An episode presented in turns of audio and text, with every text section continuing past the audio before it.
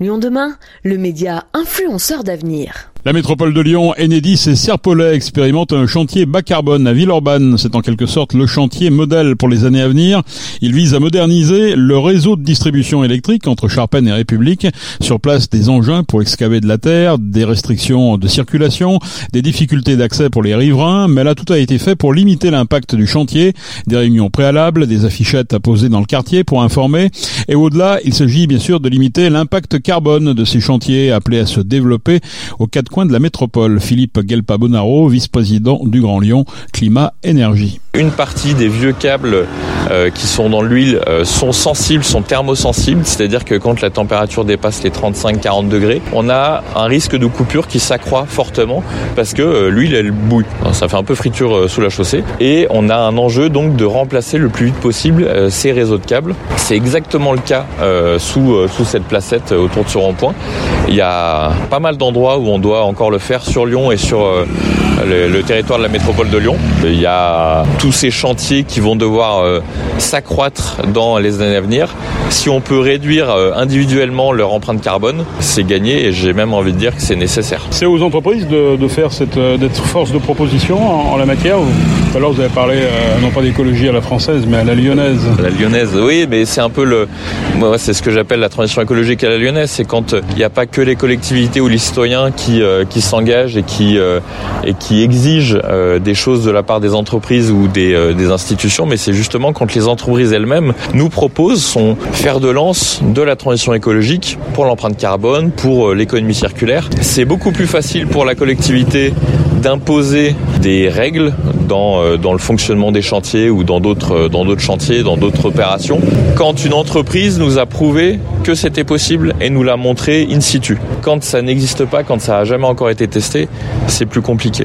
Et c'est vrai que Serfim, Serpollet et Enedis, sur le territoire de la métropole de Lyon, sont très avant-gardistes sur tous ces sujets de transition écologique. Pour limiter l'empreinte carbone des chantiers de Wari, la métropole Enedis et l'entreprise Serpollet de Vénissieux se sont mis autour de la table pour actionner différents leviers. Un gain de 36% en émissions carbone est attendu grâce à différentes mesures qui vont de l'utilisation d'engins électriques à la réutilisation in situ des matériaux excavés. Élise Cabrol, directrice territoriale d'Enedis. On a un enjeu à réduire l'empreinte carbone de nos chantiers euh, pour atteindre l'ambition de neutralité carbone en 2050. Comment on fait? Déjà, on travaille en collectif, c'est indispensable. Et c'est ce qu'on a pu mettre en valeur aujourd'hui en travaillant en collectif avec euh, euh, Enedis en tant que donneur d'ordre, Serpollet en charge de la réalisation des travaux et également la métropole de Lyon et son laboratoire de la voirie pour pouvoir retenir à tout niveau, euh, les meilleures pratiques et qui permettent de baisser l'empreinte carbone tout en étant euh, facile à mettre en œuvre.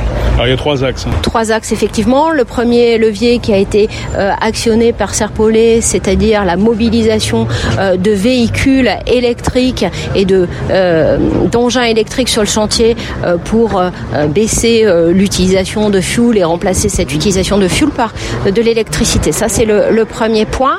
Le deuxième point, c'est euh, le fait de pouvoir se, se questionner euh, pour euh, mettre en œuvre un réemploi in situ des remblais et éviter par là même le fait de mettre au rebut des matériaux et de les remplacer par des matériaux neufs, de surcroît en mobilisant des véhicules pour transporter ces matériaux. Et le troisième volet, c'est d'avoir pu mettre en œuvre une réflexion définitive de la chaussée sans passer par l'étape intermédiaire de réflexion euh, provisoire et a fortiori de mettre en œuvre un revêtement euh, définitif de la chaussée bas carbone. Voilà les trois axes qui ont été mis en œuvre et qui ont permis euh, de baisser l'empreinte carbone du chantier de 36%. Est-ce que ça compte vraiment dans les rejets carbone ce, type de chantier Ça pèse combien? Oui, ça compte. Aujourd'hui, l'empreinte carbone d'Enedis est imputable à plus d'un tiers aux, aux chantiers qui sont réalisés. Le chantier qu'on a visité aujourd'hui, euh, c'est 5 tonnes d'équivalent carbone qui ont été euh, dépensées. Si on avait mis en œuvre des techniques euh, classiques, ça aurait été 8 tonnes qui auraient été mises en œuvre. Vous voyez, en travaillant en collectif entre Enedis, Serpollet et la métropole de Lyon, c'est 3 tonnes d'équivalent carbone qui ont été économisées et ça compte. C'est quoi les freins aujourd'hui Aujourd'hui, euh, j'ai envie de vous dire, on a des pratiques euh, un peu historiques euh, et qu'il faut celles du, du 20e siècle.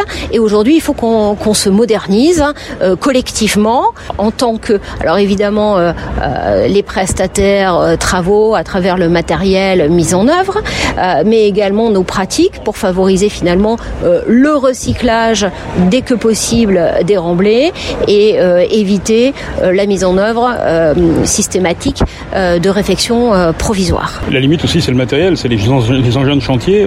J'ai l'impression qu'on a un peu du mal à, en trouver aujourd'hui. C'est les engins de chantier, pour autant, je suis convaincu que c'est un marché en croissance, en devenir. Il y a une demande et, je, on travaille main dans la main avec les fournisseurs d'engins pour qu'ils puissent développer des outils qui répondent aux besoins et finalement à la, à la commandite de leurs clients. Serpollet emploie 400 personnes sur la métropole. L'entreprise, à l'origine du groupe Serfim, fait de plus en plus appel à des engins électriques pour mener ses chantiers.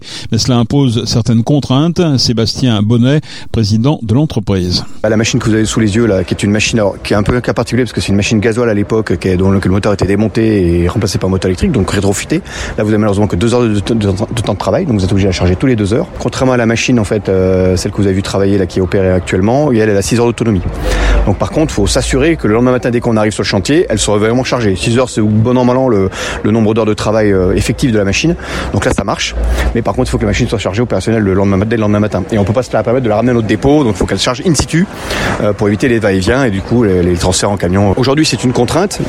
malgré tout, après, vous avez deux manières d'aborder les choses. Soit vous êtes un peu réfractaire et vous, prenez la machine et vous respectez, soit vous essayez d'imaginer comment globalement on peut organiser vos chantiers complètement différemment. C'est ce qu'expliquait notre conducteur de travaux Alexis Noyel. Vous avez par exemple des, des batteries euh, pour recharger euh, qui sont utiles aux appareils de découpe, euh, aux feux tricolores, etc. Vous voyez, tout est euh, préparé dans le bungalow, rechargeable et c'est raccordé directement au réseau.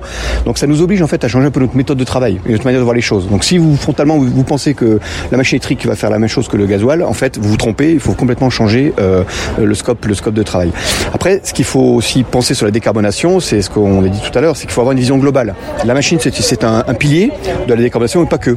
Les, matériaux en sont un autre. Hein. Euh, la plupart de, dans la plupart de, dans les rues de Lyon, de la métropole, le règlement de voie nous oblige en fait à extraire le matériel, le matériau, l'emmener dans des décharges et ramener du, matériau neuf. Donc là, il y a encore un gros boulot à faire euh, avec la collectivité pour faire euh, évoluer en fait les mentalités, sécuriser aussi bah, la, voirie sur sa qualité de réfection, etc. C'est pareil également sur les enrobés. Donc c'est vraiment tout un travail global. On, l'a eu fait précédemment également sur les bétons, où on peut faire des travaux avec des bétons bas carbone. Effectivement, les gains sont notables, très importants.